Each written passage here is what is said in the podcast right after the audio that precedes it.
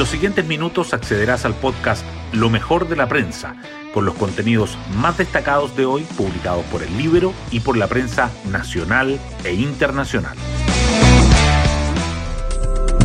Muy buenos días, soy Ángela del Canto y hoy martes 7 de junio les cuento que la postura de la moneda y la idea de que se requiere una nueva constitución para llevar a cabo sus reformas, que fue reiterado ayer por la ministra vocera Camila Vallejo, no cayó bien del todo en el oficialismo.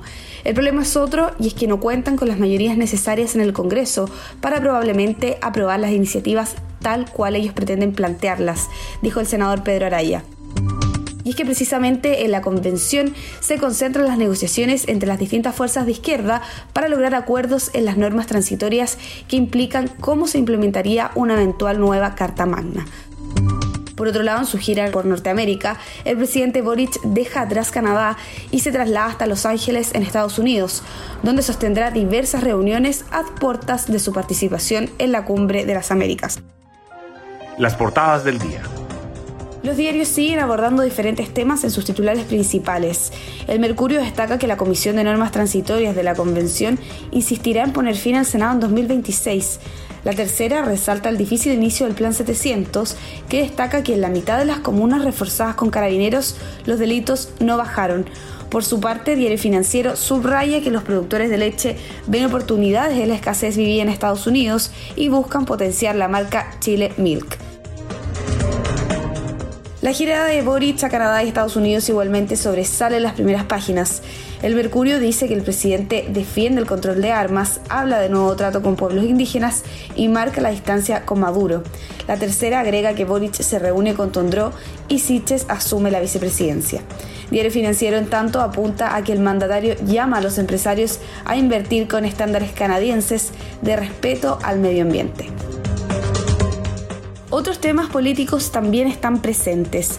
El Mercurio remarca que Chile Vamos afina los lineamientos para una reforma constitucional que viabilice la tercera vía, mientras que la tercera señala el flanco que abrió Jackson en el oficialismo y la convención, la constitución o falta de votos. El Mercurio destaca además que siete alcaldes amenazados de muerte en la Araucanía no han presentado las denuncias por temor y ocho de cada diez nuevos puestos de trabajo obtenidos por mujeres son sin contrato. La tercera, por su parte, resalta que Boris Johnson supera la moción de censura interna y continúa al frente del gobierno británico. Además, aborda las sumas y restras del estreno de Berizzo en La Roja que obtuvo un 2 a 0 ante Corea del Sur. Hoy destacamos de la prensa. Boric defiende el control de armas, habla de nuevo trato con pueblos indígenas y marca distancia con Maduro. El presidente comenzó su segunda gira internacional y se reunió con el primer ministro de Canadá, Justin Trudeau, con quien abordó la idea de impulsar un proyecto para el congelamiento de armas. Por otra parte, la antesala de su llegada a Estados Unidos calificó como un error la exclusión de Venezuela, Nicaragua y Cuba en la Cumbre de las Américas.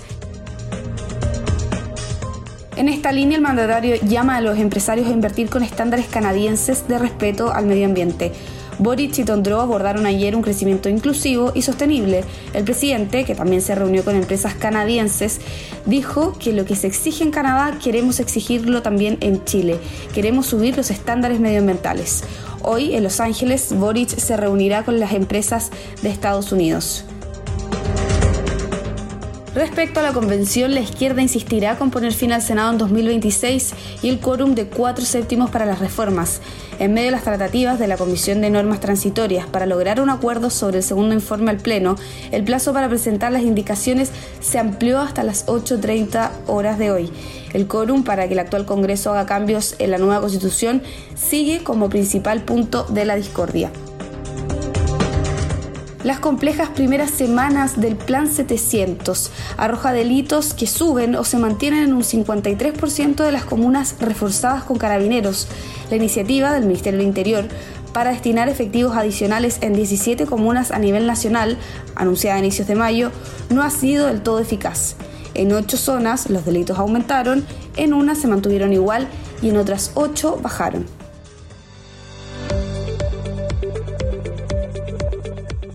Y nos vamos con el postre del día. La tercera trae la historia de Ultra Solo, el hit del chileno Polimago Scout que hizo bailar a Dua Lipa.